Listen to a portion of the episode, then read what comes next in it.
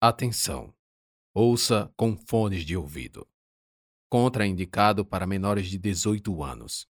Sexo, drogas, linguagem inapropriada e violência.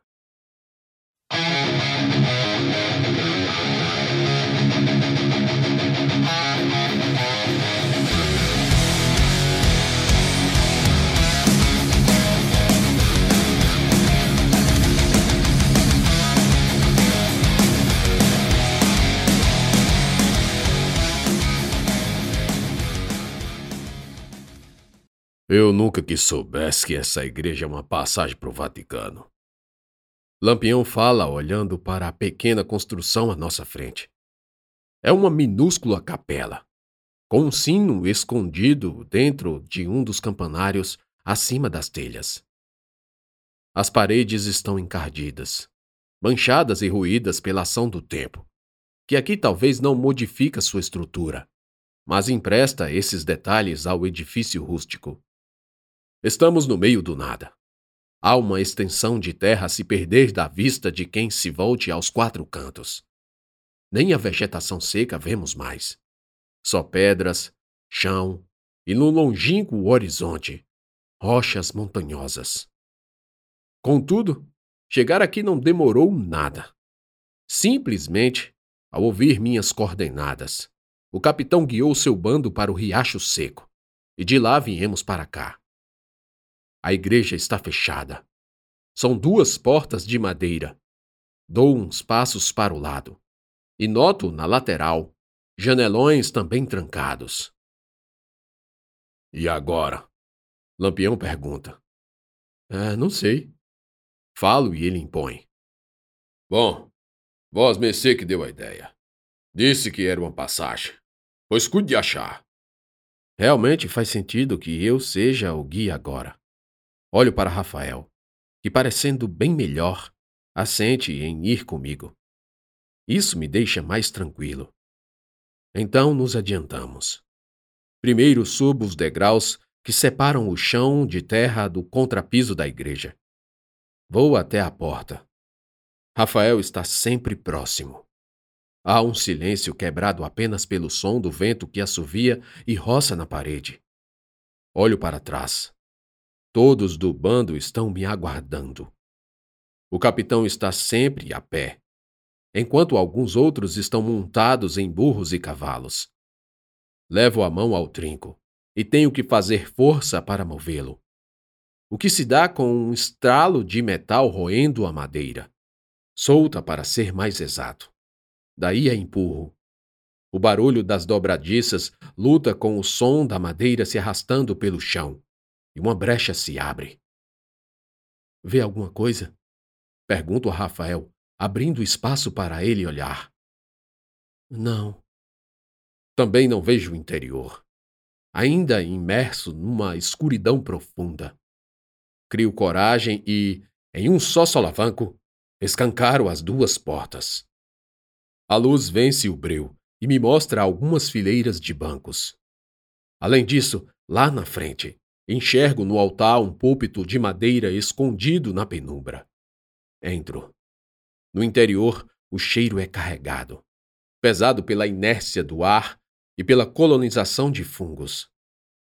O que será que acontece se prender a respiração? Chego a pensar, mas largo a ideia. Ando e logo nos primeiros passos sinto teias de aranha se agarrarem à minha cara. É difícil respirar numa interessante simulação que o limbo faz da realidade. Rafael se encosta em mim. Aos poucos nossos olhos verão melhor, ele diz. Está certíssimo. Pouco depois já enxergo em mais detalhes. Vamos, chamo, e percebo hesitação. O medo o persegue sempre. Eu também estou com medo. Mas já viemos longe demais para voltar. E também, se eu talvez falar para ele não ter medo, isso me sirva como compromisso para também não recear nada. Vamos, não tenha medo. Falo, e estendo a mão. Ele estende a dele e toca a minha. A sua está gelada. Sigo em frente, embora sem largar Rafael. Atravessamos toda a extensão da igreja, até chegar ao altar, eu e ele. Mesmo em meio à escuridão que pouco deu trégua, vejo a porta dos fundos. Nela há inscrições. Estreito é o caminho que leva à salvação. É, deve ser aqui, digo. Me aproximo e empurro. Essa abre muito facilmente. Uma claridade me invade e agride meus olhos, me deixando temporariamente cego. Cerro eles. Abro. Cerro novamente. Abro mais uma vez e enxergo. Atrás da porta há uma rua. Uma rua larga, comprida e pavimentada com asfalto. Vamos, chamo Rafael, e com dois passos estamos do outro lado. Olho para o teto da soleira, uma espécie de alpendre de concreto. Na verdade, é um pórtico de pedra construído sobre um platô, ao fim do qual um lance de escadas com seis degraus dá com a rua de asfalto. Desço. A primeira coisa que noto diferente é a temperatura amena, fresca, para não dizer fria. Ergo a cabeça e vejo o céu nublado, com a cara de que vai chover. De ambos os lados há prédios, edifícios altos que fazem a rua se tornar um corredor. Não há ninguém, não há ninguém, nem pessoas nem veículos. Aqui tudo parece abandonado, embora não esteja com esse aspecto. Está tudo muito limpo e agradável. Dou passos para frente tentando encontrar informações do lugar. Rafael me acompanha. Onde estamos? Ele pergunta enquanto procura alguma referência. Ali. Aponto para uma placa com orientações de locais. Nos aproximamos e percebo que está em outro idioma. Basílica de San Pietro. Soletro as palavras e me intrigo com algo. Aqui é o Vaticano? Eu achava que o Vaticano era uma igreja. Eles estão aqui, capitão! Ouço um grito por trás, vindo da porta. Só então lembro de que deveria ter voltado. Não é mais preciso. Logo todo o bando de lampião está se espalhando pelas ruas do Vaticano.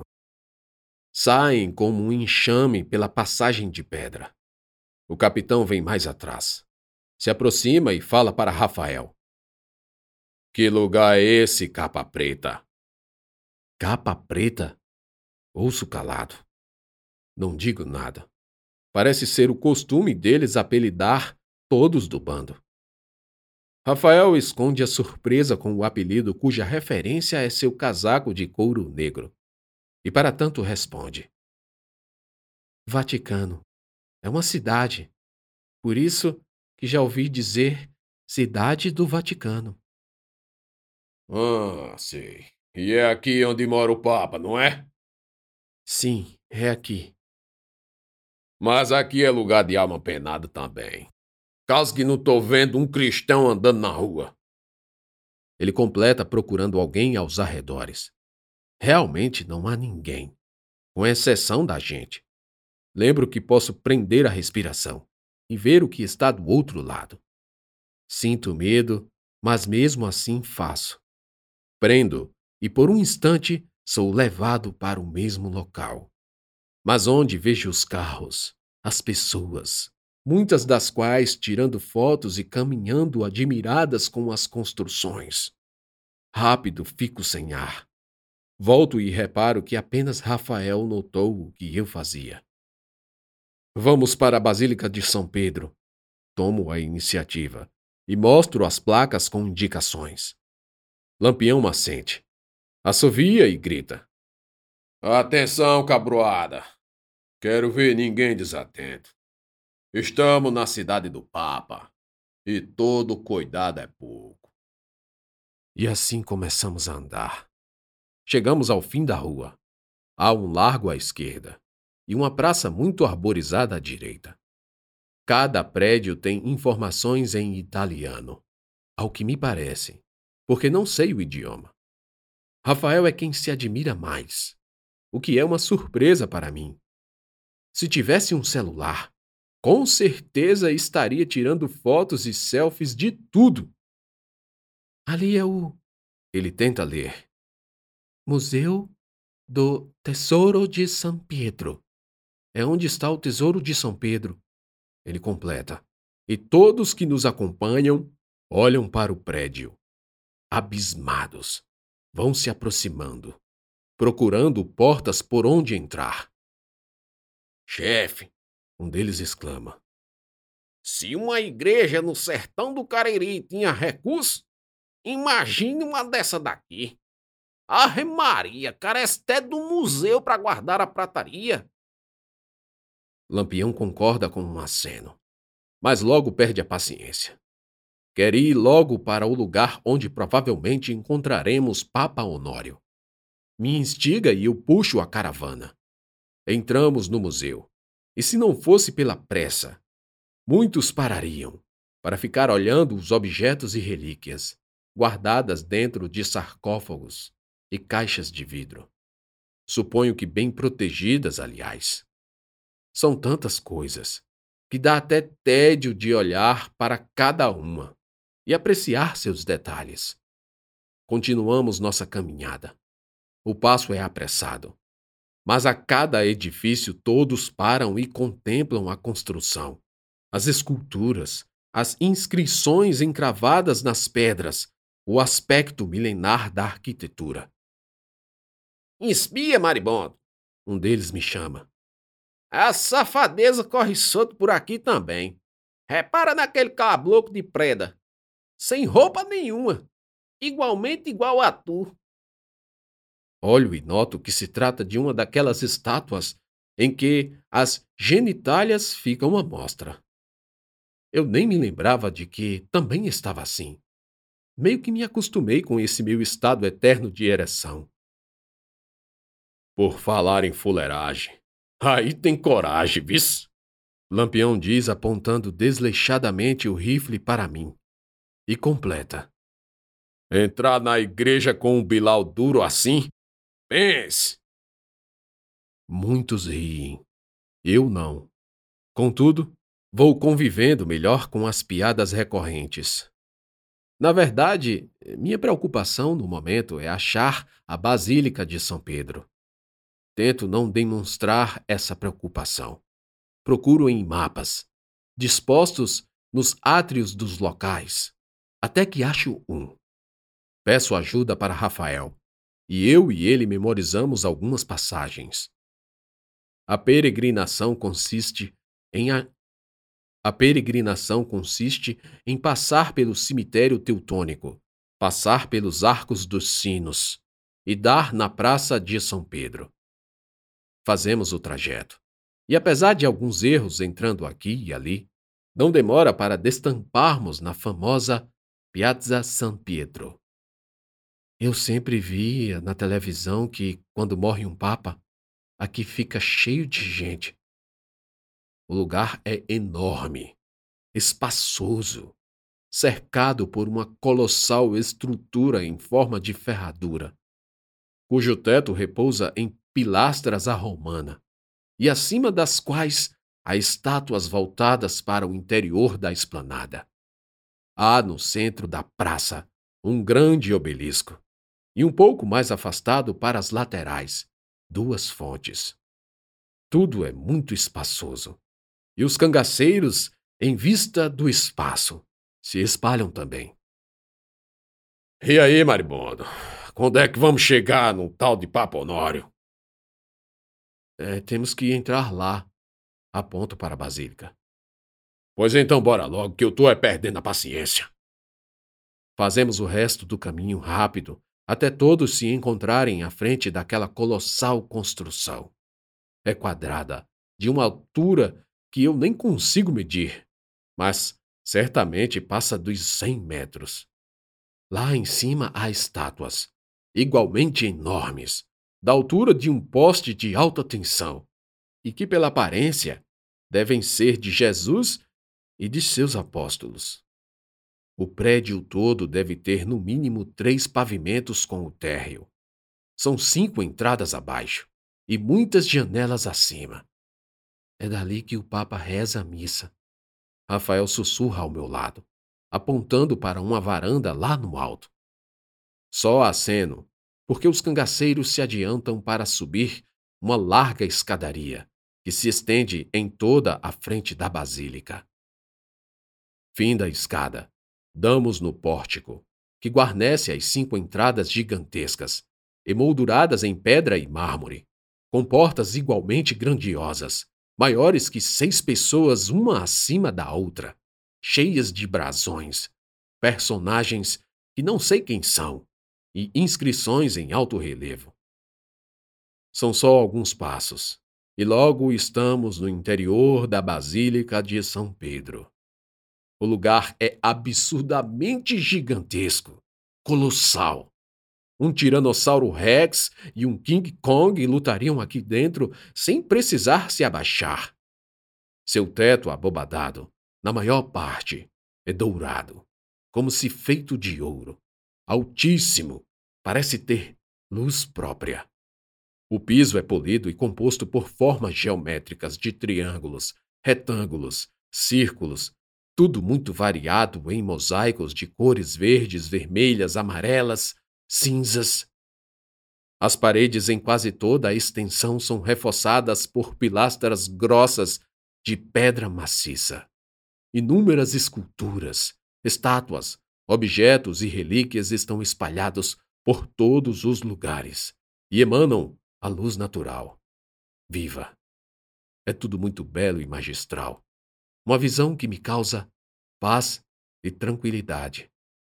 Até Lampião fica boquiaberto com o tamanho da imponência.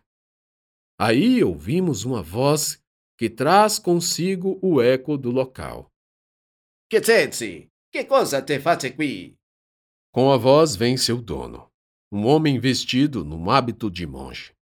Ao que parece, é um padre. Troca passos apressados e, para tanto, suspende as roupas, evitando tropeçar. Que bobo esse homem tá falando! Lampião salta de trás, visivelmente injuriado com uma péssima recepção. O padre, já bem próximo, ouve e, percebendo nosso idioma, diz: Que fazem aqui? Não podem! Então ele estanca, olha para mim arregala os olhos. Questo é um pecado. Não podem entrar aqui assim. Ele aponta para minhas pernas e depois se benze. Os cangaceiros todos riem, percebendo o motivo do alarde do padre. Show! Show! Ele começa a nos tanger, como cachorros que entram na igreja, e quando vem para cima de mim, ouço um estrondo de disparo de arma de fogo. Meu ouvido apita. Fico surdo por alguns segundos. E mal vejo o padre levando as mãos ao ventre. O som ambiente retorna aos meus ouvidos.